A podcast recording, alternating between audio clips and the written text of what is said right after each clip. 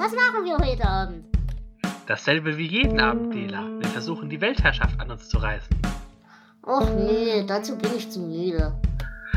Okay, dann lass uns stattdessen über Bücher reden.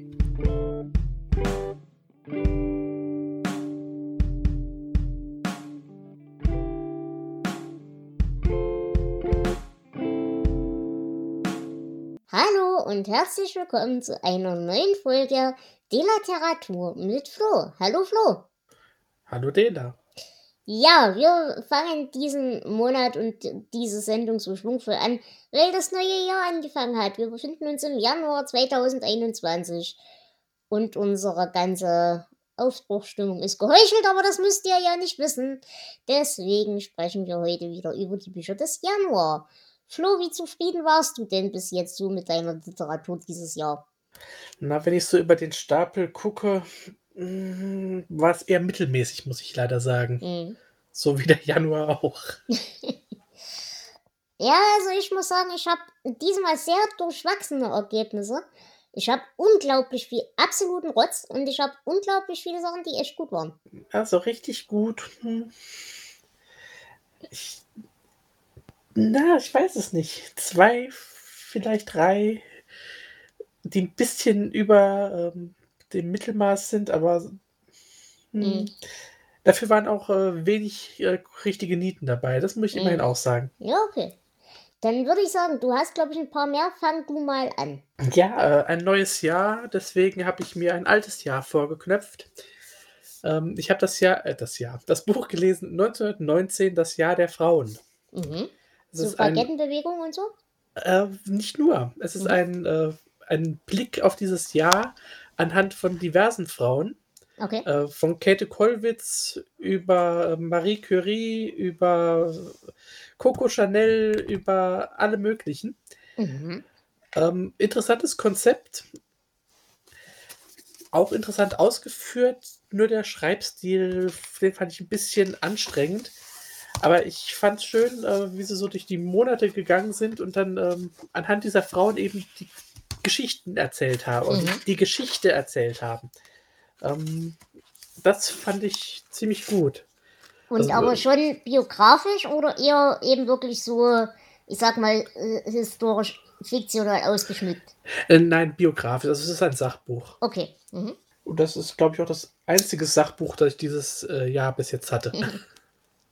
Das klingt auf jeden Fall spannend. Ich meine, solche Bücher gibt es, glaube ich, tatsächlich viel zu selten. Über die mm, ja, weiblichen Errungenschaften in der Geschichte reden wir doch allgemein recht selten. Finde ich Ja. nicht verkehrt.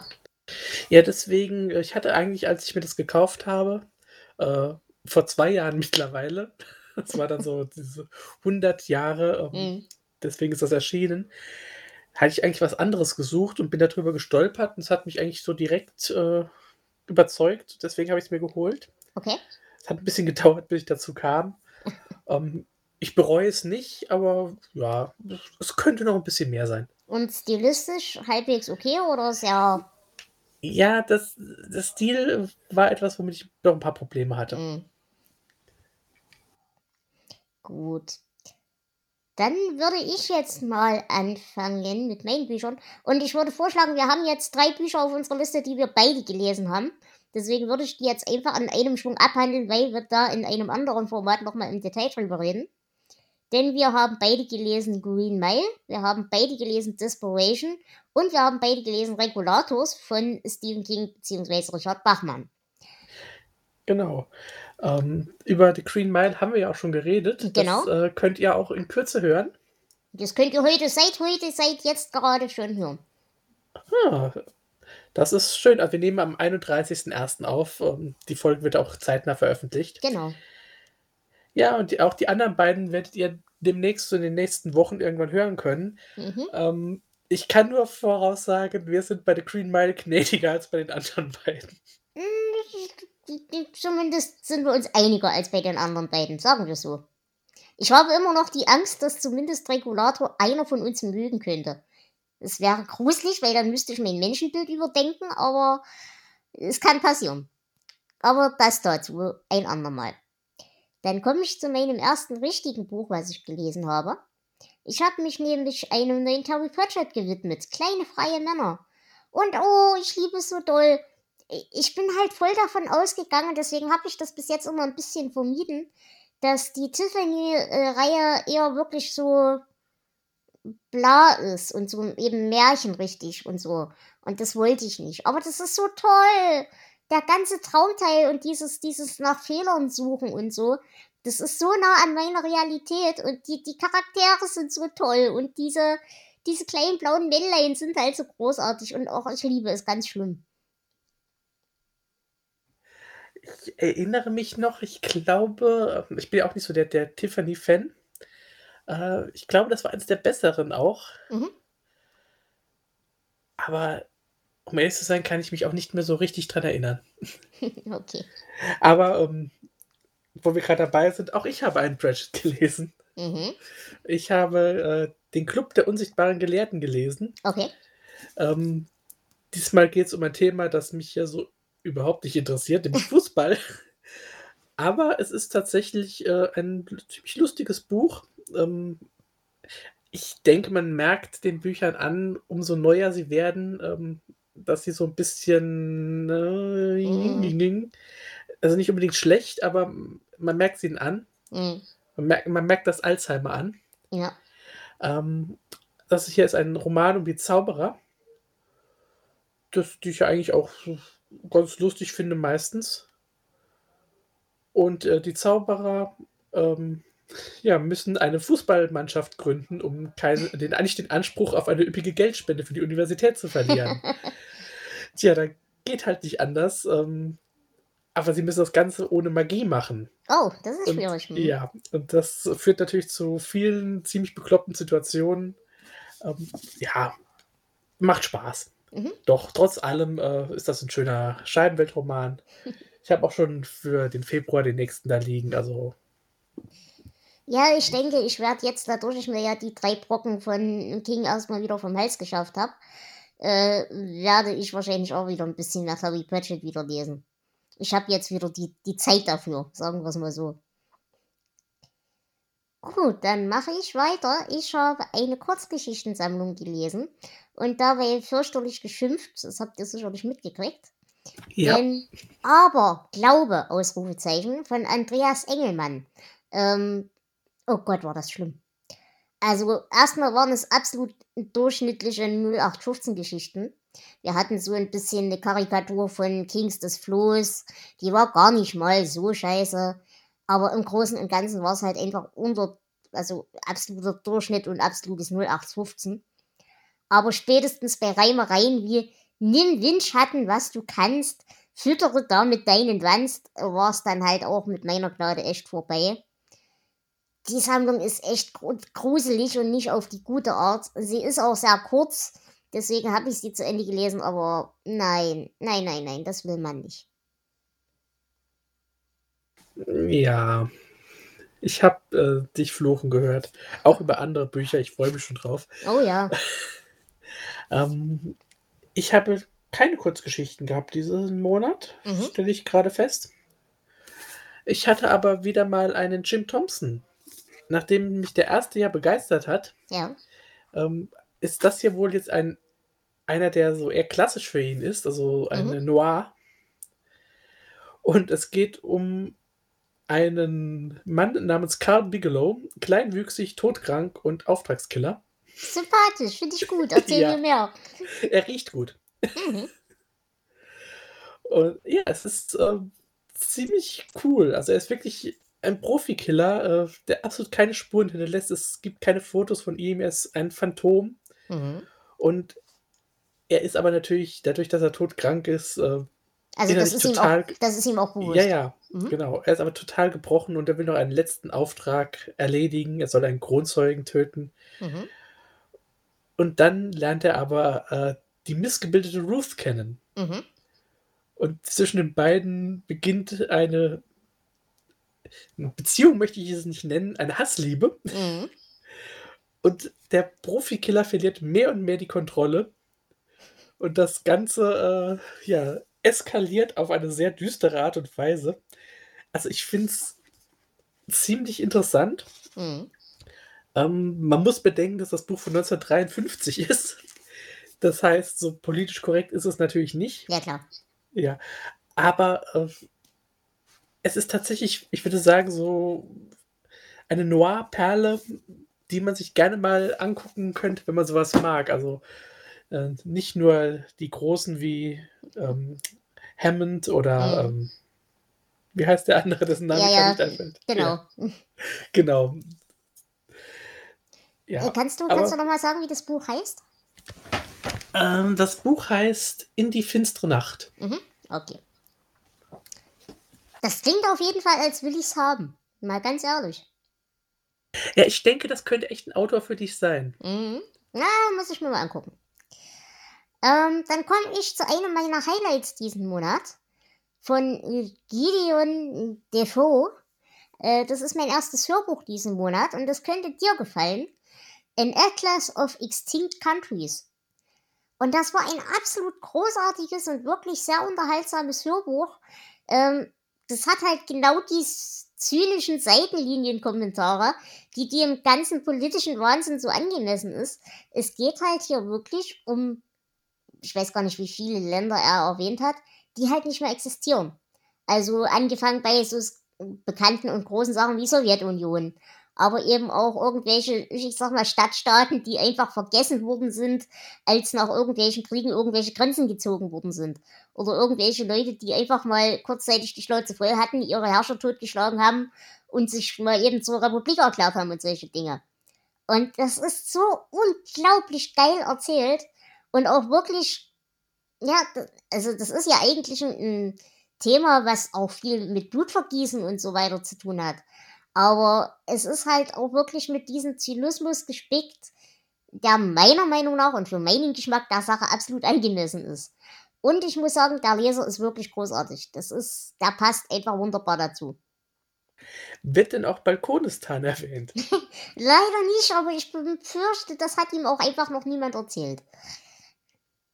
Wie schade, aber es klingt echt interessant. Außerdem ist ja Balkonistan noch nicht extinkt. Naja. Es wurde vertaubt.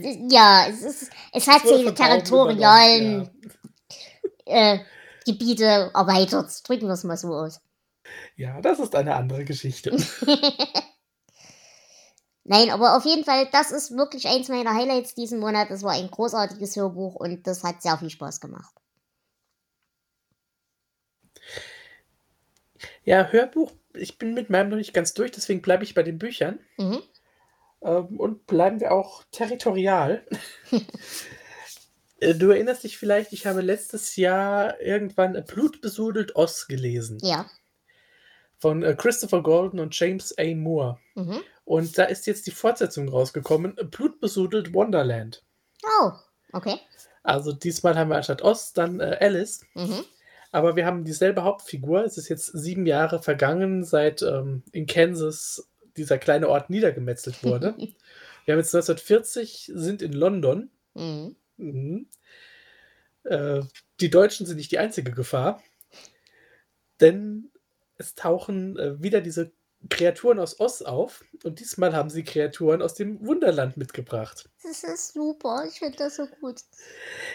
Das Konzept ist geil, das Setting ist geil, aber wie bei Band 1 äh, hätte man mehr draus machen können. Mm. Es ist so schade. Es, äh, allein diese, diese siamesischen Zwillinge, die sich scheinbar selbst getrennt haben, Tweedledum ja. und Tweedledee. Äh, der, der Hase, der weiße Hase, der Klauen hat und Leute zerfetzt. Also es ist, hat total kranke Ideen. Ja, ach, ich wünschte mir, es wäre ein bisschen besser umgesetzt.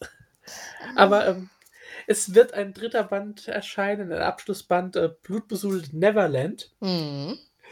Und äh, natürlich werde ich ihn mir auch holen. Oh ja. Also da bin ich schon gespannt drauf. Ich werde berichten. Ja, das, das Gruselige ist ja bei mir, ich kann weder den Zauberer von Oz leiden. Alice im Wunderland finde ich fürchterlich gruselig. Aber einfach, weil ich den, ja, zumindest die Theorie dahinter kenne mit Lewis Carroll und kleinen Mädchen und so. Und das ja gibt dem ganzen Buch einen Beigeschmack, den man nicht haben möchte, wenn man das weiß. Und bei Peter Pan ist halt genauso. Wenn man Peter Pan mit Verstand liest, ist das eigentlich eine Serienmörder Schrägstrich der Tod an der Arbeit Geschichte. Und das hat nun mal alles ganz fürchterlich düstere Untertöne. Und deswegen finde ich das so geil, das einzusetzen. Aber es wird halt zu selten zu gut gemacht. Ich habe äh, letztes Jahr ein, eine Comicreihe gelesen, eine französische Albenreihe. Mhm. Ähm, auch eine Peter Pan, also die Peter Pan-Geschichte. Es ist so eine Vorgeschichte. Mhm. Extrem düster, extrem blutig. Oh ja. Und es wird sogar Verbindung zu Jack the Ripper gezogen. Also das fand ich ziemlich geil. Ja, das klingt spannend auf jeden mhm. Fall. Aber ähm, ja, du hast recht. Also ich, ich mag die Geschichten an sich. Oder ich mag die Welten dieser Geschichten, so mhm. muss ich es eher sagen. Die Geschichten an sich sind auch nicht schlecht. Aber ähm, es gibt Autoren, die daraus sehr viel mehr machen. Genau, sehr viel mehr machen, sehr viel Schönes machen und äh, das mag ich. Mhm. Wie ähm, von, von Alan Moore gibt es äh, das sehr umstrittene Comic The äh, Lost Girls. Ja, das da kenne ich sogar. Mhm. Da treffen ja auch ähm, Alice, äh, Dorothy, Wendy, ja, drei Figuren aufeinander äh, zu Beginn des Zweiten Weltkriegs in einem Hotel in der Schweiz, glaube ich. Und äh, naja, es ist stark pornografisch, aber es ist trotzdem ziemlich cool. Mhm. Gut. Ähm, ja, pornografisch haben wir leider nicht im Angebot, deswegen mache ich weiter mit Sachbüchern an meiner Stelle. Ich habe gehört von Ruth Goodman How to be a Tutor. Ähm, ich habe von Ruth Goodman schon mal äh, letztes Jahr ein Buch gehört.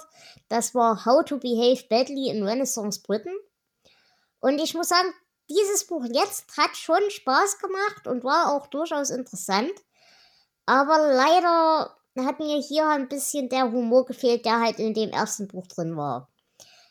Ich nehme aber an, dass halt dieses, dieses Material auch nicht so viel für humoristische Darstellungen hergibt. Aber es, es war trotzdem unterhaltsam, äh, wenn man sich so ein bisschen für Geschichte interessiert oder auch zum Beispiel wo einige, einige Redensarten herkommen und so weiter und so fort. Dann ist es auf jeden Fall ein interessantes Buch.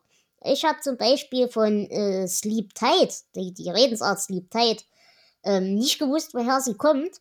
Und sie kommt wohl tatsächlich daher, dass man gerade eben zu Anfang der Tudor-Zeiten, ähm, ja, gerade die Bediensteten und so weiter, äh, sich eine Bettstatt gebaut haben über dem Boden mit so einer Art wie Hängematten und diese Hängematten halt jeden Abend nachgezogen werden mussten, damit sie straff hängen. Und daher kommt das. Das ist, also hat sie jetzt zumindest behauptet. Oh. Und das habe ich tatsächlich auch nicht gewusst. Nee, das wusste ich auch nicht. Und halt solche, solche Kleinigkeiten, die sind halt ganz nett.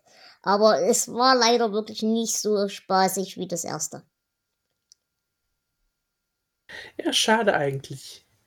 Wobei das, das Thema interessiert mich auch. Also gerade so Redensarten, das sind interessante Geschichten manchmal dahinter. Ja, gut, also das, das ist nicht der Schwerpunkt. Ne? Das ja, waren nur eben klar. zwei, drei einzelne Sachen, die ich mir gemerkt habe und die ich ganz lustig fand. Aber allgemein, wie gesagt, äh, zum Beispiel macht es einen Unterschied, ob du regelmäßig deine Kleidung, äh, deine Kleidung wechselst und dich dafür weniger wäschst? Oder ist es sinnvoller, dich zu waschen und deine Kleidung eben weniger zu wechseln? Weil das ja nun tatsächlich eine Frage war, die zur damaligen Zeit, wo die Hygienestandards noch schwierig einzuhalten waren, auch eine relevante war. Und das, hat sie halt tatsächlich mit ihrem Team, also sie ist wohl Kulturanthropologin oder irgendwie sowas, äh, und hat das tatsächlich experimentell mit ihrem Team danach gewiesen. Und solche Anekdoten sind da halt viel drin und das macht echt, das macht schon Spaß. Ja, Klingt interessant, auf jeden Fall. Now to something completely different. ähm, ich habe mal wieder einen Star Trek-Roman gelesen. Mhm. Und zwar habe ich ähm, die Picard-Serie geguckt, die erste Staffel. Und habe vorher ähm, das Prequel-Buch und das Prequel-Comic gelesen. Mhm.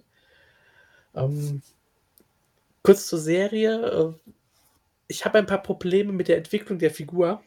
Mhm. Und genau diese Probleme, also habe ich auch mit dem Buch. Das ist Star Trek Picard, die letzte und einzige Hoffnung.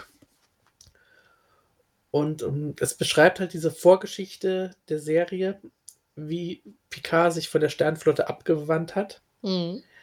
Ähm, wie in der Serie, aber auch finde ich die Begründung nicht überzeugend. Mhm. Und es hat eine Geschichte, die interessant sein könnte, aber ich glaube, es wird der falsche Schwerpunkt gelegt.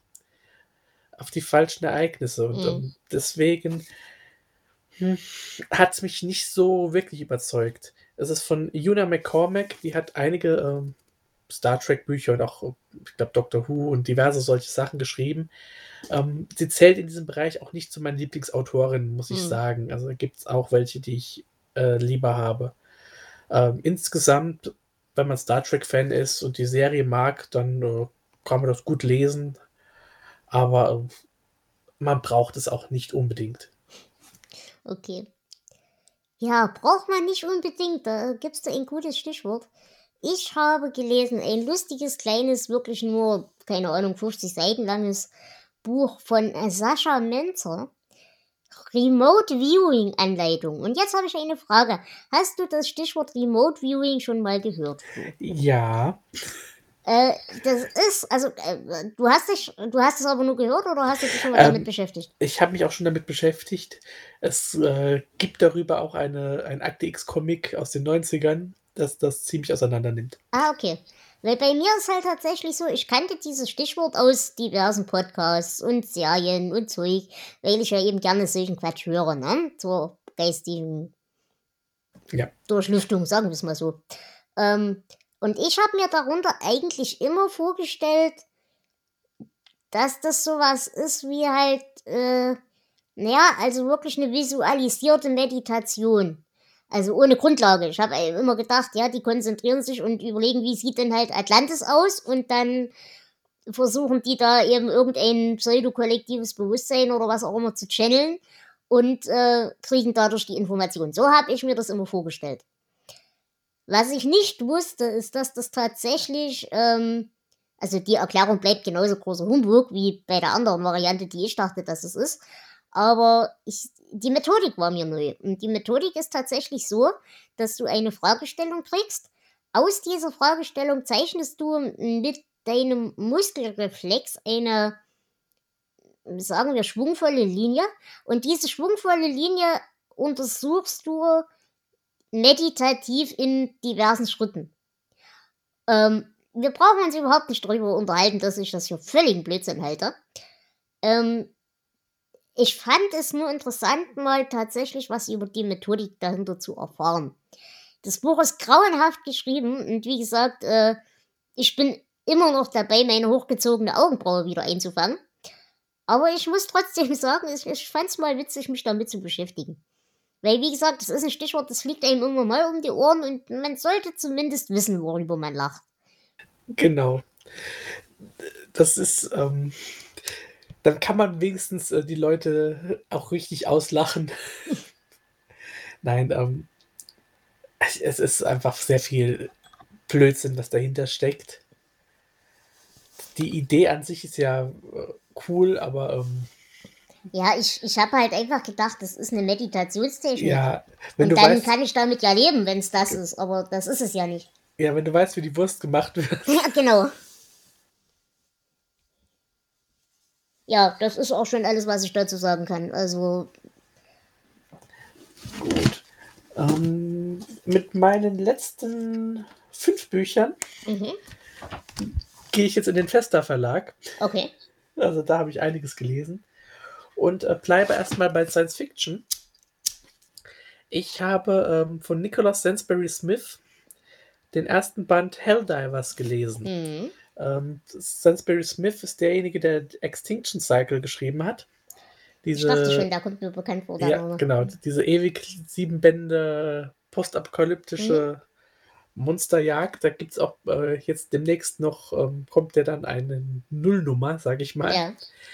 Und hier geht er ähm, weiter in die Zukunft. Also es ist 200 Jahre nach dem Dritten Weltkrieg. Man kann nicht genau sagen, welches Jahr es Mhm. ist. Und die Erde ist radioaktiv verseucht. Die Menschheit lebt in gewaltigen Luftschiffen, die um den Planeten rumfliegen, Mhm. sucht nach, äh, ja, nach allem möglichen, diese Luftschiffe in der Luft zu halten und nach ähm, bewohnbaren Gebieten, mhm. Ersatzteile und allem Möglichen. Und das geht um eine Spezialeinheit, nämlich diese Helldivers, die von oben herabspringen, diese verseuchte, von Monstern bewohnte Welt, um diese Aufgaben zu erfüllen. Okay. Kann gut sein. Ja, es ist auch nicht schlecht. Ähm, das erste Buch ja hatte, glaube ich, ein paar Längen, die vielleicht auch daran liegen, dass das so die Welt erstmal aufgebaut wird. Mhm. Ähm, aber ich bin sehr gespannt. Also, es ist auch eine längere Reihe. Ich glaube, es gibt mittlerweile auch schon sieben Bände. Mhm. Und ähm, es ist wie bei den anderen Büchern von Smith sehr actionlastig. Also, es wird zumindest nicht langweilig. Ähm, ich fand es aber jetzt nicht ganz so packend wie The Extinction Cycle. Okay. Aber ich äh, werde es definitiv weiterlesen. Also, es war gute Unterhaltung. Es ist aber schon tatsächlich mehr, also diese Luftschiffe. Das ist schon mehr so ähm, russische Bauart und ein bisschen improvisiert und so. Ähm, Nicht so wie bei, sagen wir, Snowpiercer zum Beispiel, dass wir diese Luxusteile haben. Nee, also es, es gibt auch, und das war auch etwas, was mich so ein bisschen gestört hat, so diese Seifenoper. Ähm, es gibt die unteren Decks, wo die Leute wirklich mhm. in Armutsquartieren hausen und dann so die oberen, die es auch nicht viel besser sind, aber okay. ähm, das so schon ein bisschen luxuriöser. Es ähm. ist quasi Titanic in der Luft mit Superhelden äh, Marines, die. Ja, ich weiß nicht, ob ich das so Superhelden Marines ähm, nennen würde. Die meisten äh, sterben halt einfach. also ich glaube, er geht auch ziemlich gnadenlos mit seinen Figuren um. Ja, gut, das ist ja nicht mal unsympathisch unbedingt.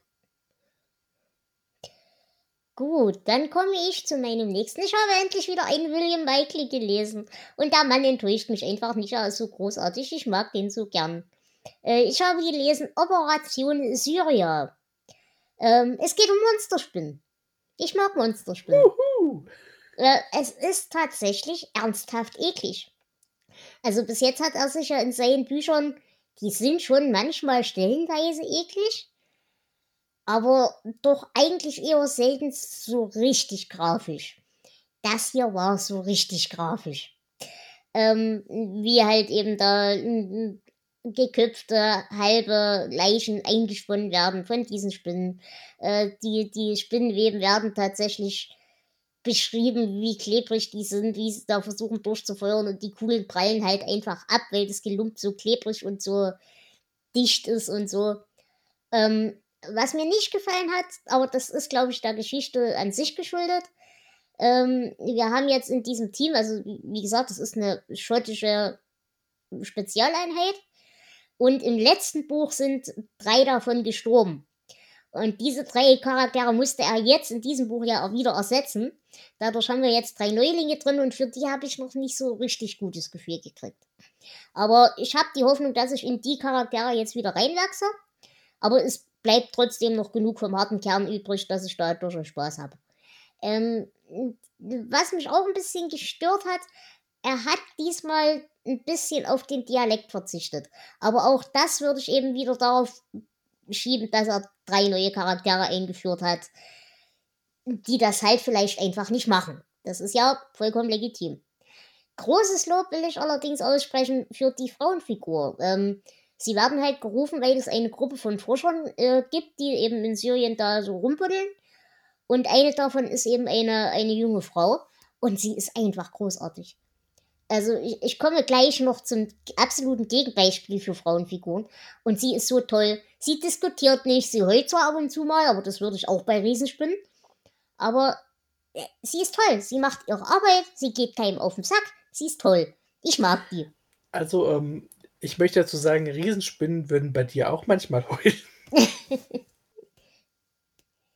Nein, also da, da, muss ich wirklich, wirklich sagen, äh, William Michael, ich habe bis jetzt ganz viele Bücher von ihm gelesen und noch nicht ein einziges war Schrott. Das ist ein Autor, den kann man, wenn man auf solche Pipe-Sachen steht, absolut uneingeschränkt empfehlen, sofern man Englisch spricht. Ja, Pulp und grafische Darstellung, das ist mein, sind meine Stichworte. ich habe gelesen von Richard Haig Die Farm und die Stadt. Mhm. Also es sind zwei Bücher in einem. ähm, aus der fernen äh, Taschenbuch-Vergangenheit von Großbritannien. Mhm. Äh, es geht um einen Chemieunfall. Okay. Und diese Chemikalien, die gelangen auf die Hobbs Farm. Und dort ins Trinkwasser der Tiere. Oh, super. Also sagen wir mal so, es ist Animal Farm als Splatter. Die Schweine drehen komplett durch. Äh, auch, ich meine, auch jede Kuh, jedes Pferd, jedes Mhm. Schaf. Selbst die Hühner und äh, Hasen sind bösartige Killer, aber die Schweine sind halt so. Ja klar, Schweine sind ja schon per Natur relativ Genau. Also es, das Buch fängt schon damit an, äh, dass mehrere Nonnen sterben. Voll gut. Und äh, von da an geht's richtig rund. Und äh, der zweite Band ist auch gleich drin, die Stadt. Da erfährt man dann, dass diese Chemikalien auch in das Trinkwassersystem von London geflossen sind. Uh, was kann da schon passieren? Ja, und da gibt es dann eine große Landwirtschaftsausstellung und die Schweine sind wieder da. Yay! Sehr bösartig, sehr blutig. Ähm, auch das Cover ist, also äh, man sieht ein blutverschmiertes Schwein, das die Gedärme aus einem verstümmelten Mann reißt. ähm, es ist lustig. Er schreibt so am Anfang des zweiten Bandes, ähm, dass es eigentlich eine Trilogie sein soll. Hm. Ich habe jetzt nichts gefunden. Äh, Ich gehe mal davon aus, dass der dritte Band nie erschienen ist. Ach, schade. Ja, wobei, also es liest sich jetzt äh, nicht großartig zusammenhängend. Mhm. Ähm, es sind einfach nur kranke Geschichten voller Gewalt. Ein bisschen Sex ist auch drin und äh, ja, sehr palpig, aber lustig. Ja, doch, ich, ich mag solche Sachen. Wie gesagt, wenn ich große Literatur lesen will, dann lese ich große Literatur, aber ich habe an sowas Spaß. Ja, es geht mir auch so. Ja, das ist schon eine nette Sache. Äh, bleiben wir bei Pulp, würde ich vorschlagen. Und jetzt wechseln wir aber in das andere Ende der Skala, denn ich habe dieses Buch fürchterlich zerrissen. Ich habe einen neuen Greg Beck gelesen. Jetzt ist mein Problem. Ich habe zu Greg Beck ein sehr, sehr, sehr gespaltenes Verhältnis. Der Mann hat unglaublich geile Ideen und ein unglaublich gutes Verhältnis zu äh, ja, Settings, Dinge zu beschreiben, Umwelt zu beschreiben und so weiter und so fort. Das kann er wirklich. Das kann er in ganz vielen seiner Bücher. Und er schreibt auch gute Bücher, aber er muss Lust haben. Und ich glaube, zu 90% hat er einfach keine Lust. Und in den Büchern, wo er keine Lust hat, da hat er überhaupt kein Interesse an seinen eigenen Charakteren, die in irgendeiner Form auch nur annähernd sinnvoll zu schreiben. Und das ist auch mein Problem mit diesem Buch. Ich habe nämlich gelesen To the Center of the Earth. Äh, es ist also quasi eine Neuadaption, und es wird auch darauf immer wieder referenziert, zu Jules Verne. Ähm, ah, wir haben eine Gruppe von äh, Höhlenklettermenschen, wie heißen die? Weißt schon? Äh, Wie heißt denn der Fachbegriff? Ja, Höhlenforscher. Also private Höhlenforscher, keine, keine Wissenschaftler, sondern eben Leute, die da freizeitmäßig gerne drin rumklettern. Ähm, und äh, es wird ein Wettbewerb ausgerufen, wer eben mm, die tiefste, in die tiefste Höhle da klettert. Als Team. Ähm, der eine superreiche Vollidiot findet oder hat ein Erbstück, äh, ein Tagebuch beziehungsweise einen Brief von einer alten Russin, worin sie beschreibt, dass sie eine Höhle gefunden hat, die bis ins Zentrum der Erde reicht und äh, dass sie da eben lustigen Monstern begegnet ist und so weiter. Diese lustige alte Frau äh, ist im Irrenhaus in Russland. Äh, ja, auf welche Idee kommen wir dann natürlich? Ja, wir wollen ja diese lustige Sache da gewinnen. Also suchen wir die alte Frau, fragen die aus, lassen uns ihr Tagebuch geben. Und weil wir ja voll die Helden sind und die uns auch nur 25 Mal gewarnt hat, klettern wir in diese Höhle und fühlen uns wie die jungen Götter, weil wir ja dämlich sind. Wir haben natürlich auch keine Waffen oder sowas mit, weil warum denn auch? Und das Schlimmste an diesem Buch ist allerdings, ich meine, mit diesen reiche Idioten machen dummes Zeug, damit könnte ich leben. Was hier wirklich grausam ist, ist- sind die Frauenfiguren. Da, da wird's dir Angst. Also, ich bin ja viel Schlimmes gewöhnt, aber das ist grauenhaft. Grauenhaft. Das ist nur Klischee, das ist nur himmelschreiend dumm. Beispiel. Die Tagebuchschreiberin erwähnt in ihrem Tagebuch, ja, also es gibt da diese Monster, die sind intelligent, die haben sowas wie eine Zivilisation und die sind nicht cool. Was ist? Die laufen durch das Innere der Erde, sie sehen ein dorfartiges Konstrukt. Boah, cool, wir lernen die Einwohner kennen. Sie werden uns für Götter halten. Äh, nein es stellt sich dann raus, diese tolle Superzivilisation ist so was Ameisenartiges. Und es wird dann auch tatsächlich recht hübsch und grafisch, wie diese Riesenameisen ähm, den einen aus seinem Käfig zerren, den er rangesperrt wurde, und am lebendigen Leib, äh, ja, zu einem säurehaltigen Brei verwandeln. Also ich muss sagen, die, die grafischen Elemente und der Pulp-Faktor in diesem Buch, der ist grandios, der ist wirklich großartig. Aber die Charaktere sind so schlimm. Und da gibt es so viele gute Gegenbeispiele, gerade auch in der Pulp-Richtung. Eben bei Michael oder zum Beispiel auch bei ähm, Tempest Outpost. Es geht besser, aber er hat einfach keine Lust. Und das Schlimme ist, ich habe mich wirklich zu Dreck geärgert, dass die Charaktere in diesem Buch zumindest mehrheitlich überleben. Und das Allerschlimmste ist, es gibt einen zweiten Teil und ich weiß, dass ich dieses dämliche Stockholm-Syndrom habe und auch das zweite Buch noch lesen werde, nur um mich aufzuregen. Kenn ich. Es, äh, nein, das ist nicht schön. So, äh, Flo, ich habe jetzt noch zwei Stücke auf meiner Liste. Wie sieht's bei dir aus?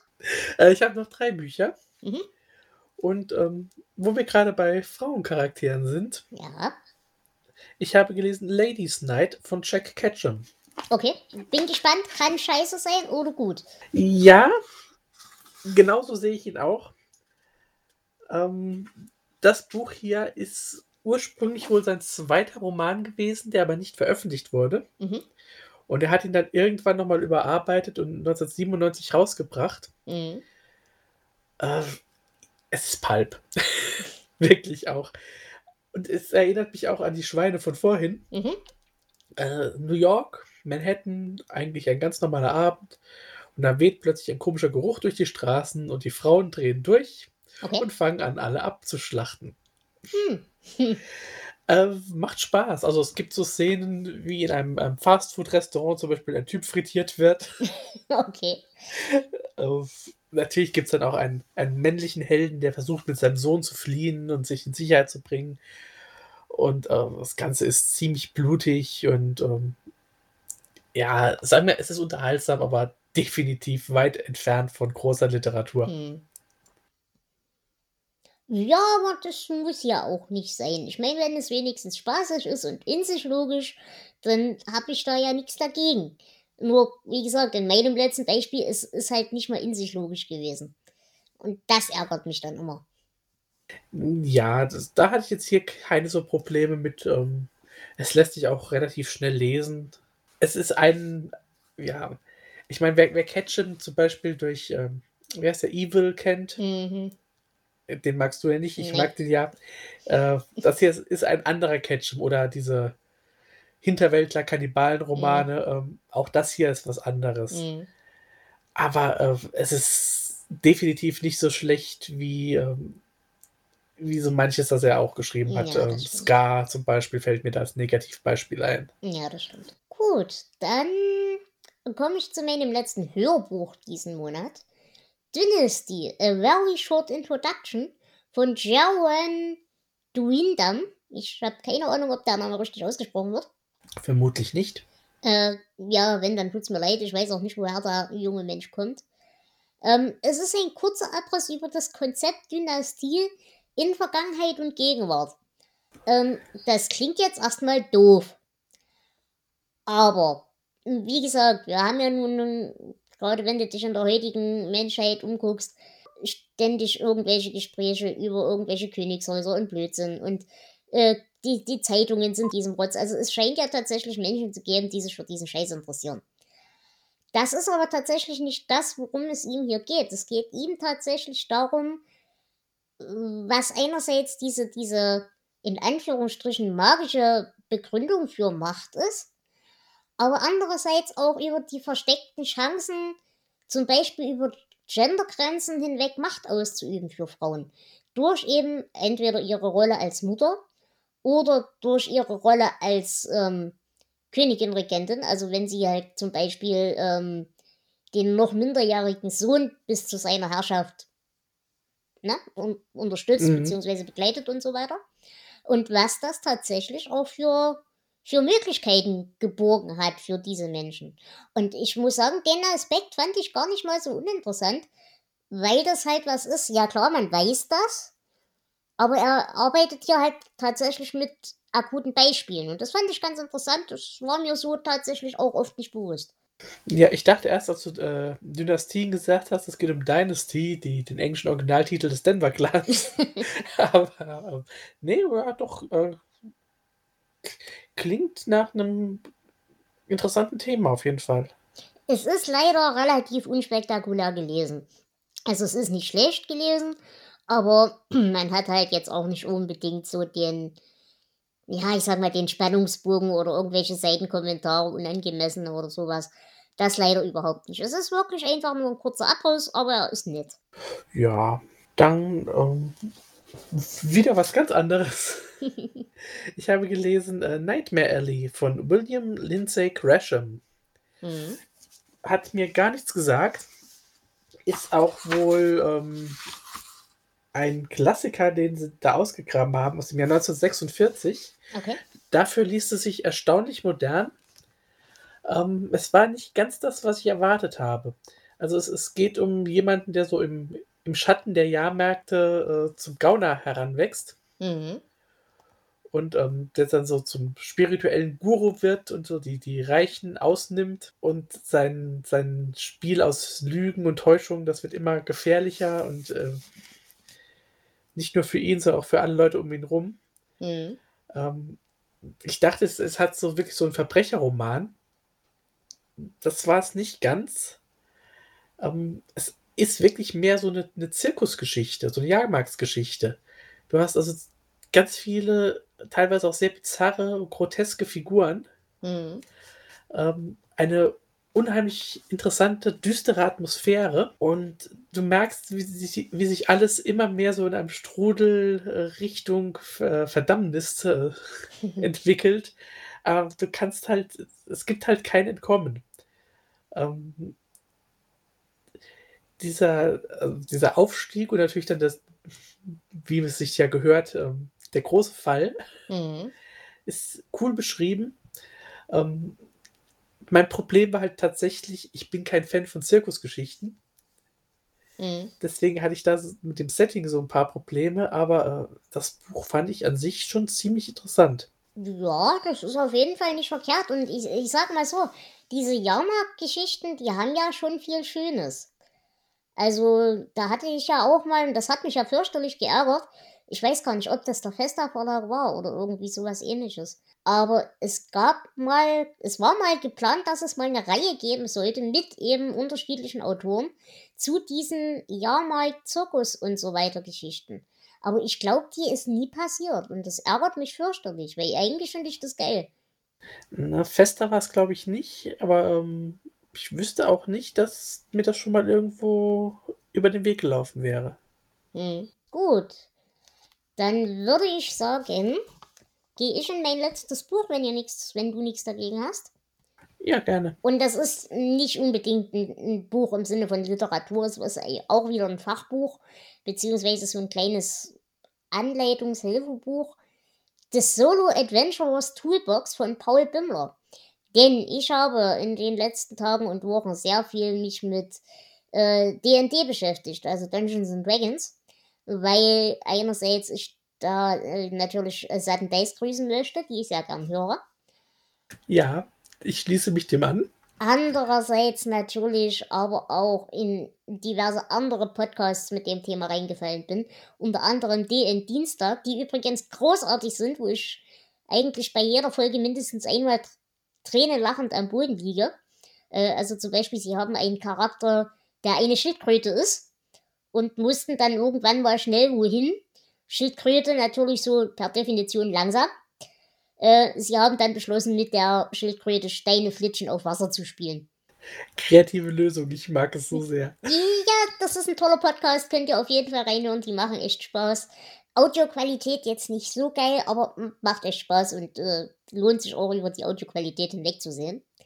Auf jeden Fall, deswegen habe ich mich mit Dungeons and Dragons so ein bisschen beschäftigt. Und damit kam ich eben dazu, weil ich halt keine eigene Runde habe. Und weil ich selber auch noch nie gespielt habe und ein absoluter Noob bin und niemanden irgendwie aufhalten will oder so, habe ich mir halt nachts in einer schlaflosen, in einem schlaflosen Moment gedacht, hm, eigentlich gibt's doch sowas wie Solo-Abenteuer. Ja, die gibt's auch, die fangen aber meistens erst bei Level 4 Charakteren an. Scheiße. Dann habe ich mir überlegt, naja, das muss doch irgendwie selber basteln zu gehen. Und dann habe ich mich hingesetzt, habe mir einen Charakter gebastelt und dann habe ich überlegt, ja, wie schreibst du jetzt eine Kampagne? Und dann ist mir dieses Buch über den Weg gelaufen und das ist echt hübsch. Das hat ganz viele Listen eben über verschiedene Gegnerklassen oder NPCs und so weiter. Und ähm, der, der Witz ist halt dabei, Du hast nebendran immer eine Würfelkombination stehen oder eben eine Ja- und Nein-Kombination. Das heißt, du kannst dir diese Solo-Kampagne wirklich per Zufallsprinzip einfach mit diesen Listen selbst auswürfeln und hast dann halt ab und zu noch ein paar Ja-Nein-Fragen und Entscheidungen drin.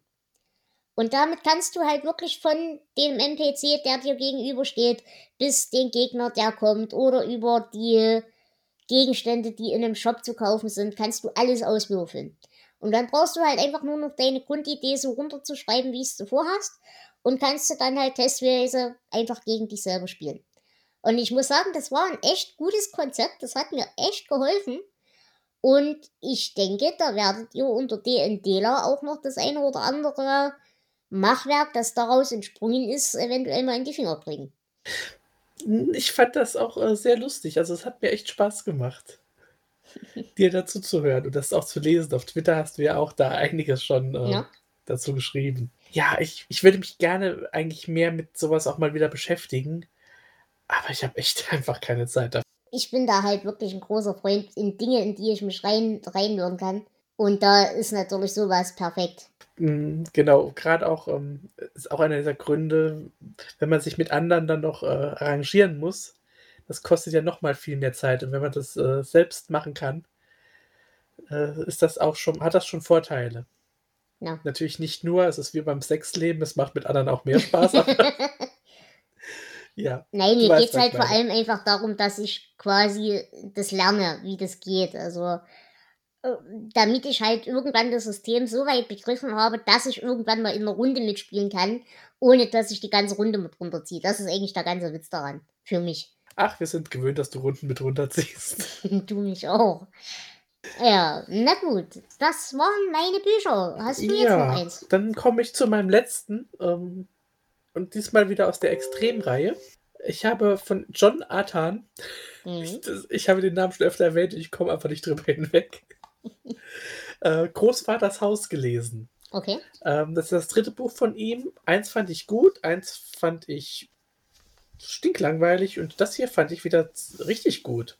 Mhm. Also es geht um, um einen 16-jährigen Jungen, der Scheiße baut und ähm, um ihn so aus der Schusslinie zu kriegen, schickt ihn seine Mutter zum Großvater aufs Land. Ja, der Großvater ist äh, Vietnam-Veteran, und ein sadistischer Irrer. Mhm. Er sperrt den Jungen erstmal in den Keller und ähm, erklärt ihm dann die Regeln, die der Junge natürlich äh, ganz schnell bricht und dann geht die Straferei los. Mhm. Also man hat hier wieder einige heftige Szenen. Man hat aber auch Charaktere. Also ich, am Anfang dachte ich zwar, dieser Junge, oh, das ist wieder so eine Figur, da freut man sich, wenn sie drauf geht. Äh, nein, irgendwann fiebert man tatsächlich mit ihm mit. Okay. Und ähm, ja, es kommt auch zu einem interessanten Finale. Und das Ende der Geschichte äh, fand ich sehr schön, sehr passend. Ich werde es nicht spoilern, ähm, aber ich glaube, jeder kriegt, was er verdient. ja, das ist ja schon mal schön. Das, das ist ja der Grund, warum wir Bücher lesen, weil in der echten Welt passiert das ja recht selten. Ja, leider. Nun gut, dann würde ich sagen, sind wir durch, oder? Aber sowas von. Hervorragend. Dann, lieber Flo, würde ich sagen, wir hören uns im Februar wieder. Und mal sehen, wie viel wir dann zu schimpfen haben. Und ich danke dir ganz sehr, dass du wieder dabei warst. Ja, es war wieder sehr schön. Ähm, ich habe schon so das eine oder andere angefangen. Ich glaube, im Februar sind interessante Sachen dabei. Na, ich bin gespannt. Ich habe für den Februar noch überhaupt keine Pläne, aber es wird sich zeigen. Gut, liebe Hörer und Hörerinnenschaft, passt gut auf euch auf, lasst es euch gut gehen, lest ein paar lustige Bücher und bitte kein Regulator. Und wir hören uns dann zur nächsten Folge wieder. Tschüss, eure Dela. Tschüss. Das war Delateratur mit Flo, ein Podcast aus dem Hause Dela Saster Productions. Das Intro und Outro ist Eigentum von 2CT. Vielen Dank fürs Zuhören.